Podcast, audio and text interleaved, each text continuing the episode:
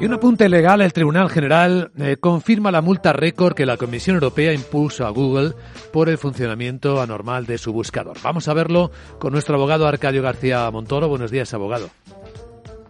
¿De, ¿De qué hablamos? Pues es muy importante esta penalización porque Vicente con esos más de 2.424 millones de euros, se dice rápido de sanción, de los que 500 también le corresponden a Alphabet, bueno, no solo toma cuerpo una gran, una gran multa, sino que se consolidan varios principios que nos van a garantizar de cara al futuro la libre competencia. Me refiero a la igualdad de trato por los motores de búsqueda de terceras partes.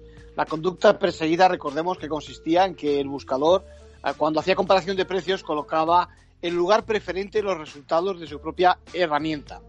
Y esa relegación, como es lógico, implica una debilitación enorme del competidor, del rival. Lo que se conoce como abuso de posición dominante.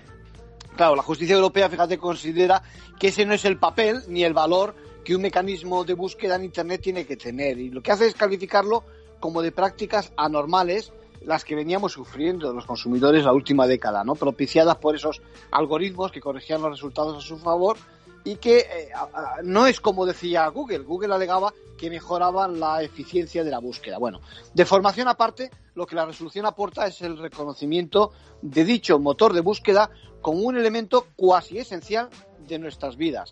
Así lo califica. Lo califica así porque el resto de las plataformas apenas le presionan. Yo diría, ¿quién no utiliza Google, no? En conclusión. Bueno, pues está claro que es el fin del servicio denominado Google Shopping. Como mucho la multa podría ser retocada en una última instancia si es que se recurre. Ahora lo que está por ver es el caso del sistema operativo Android que podría superar incluso esta, esta sanción. ¿eh? A ver qué pasa. Gracias, abogado.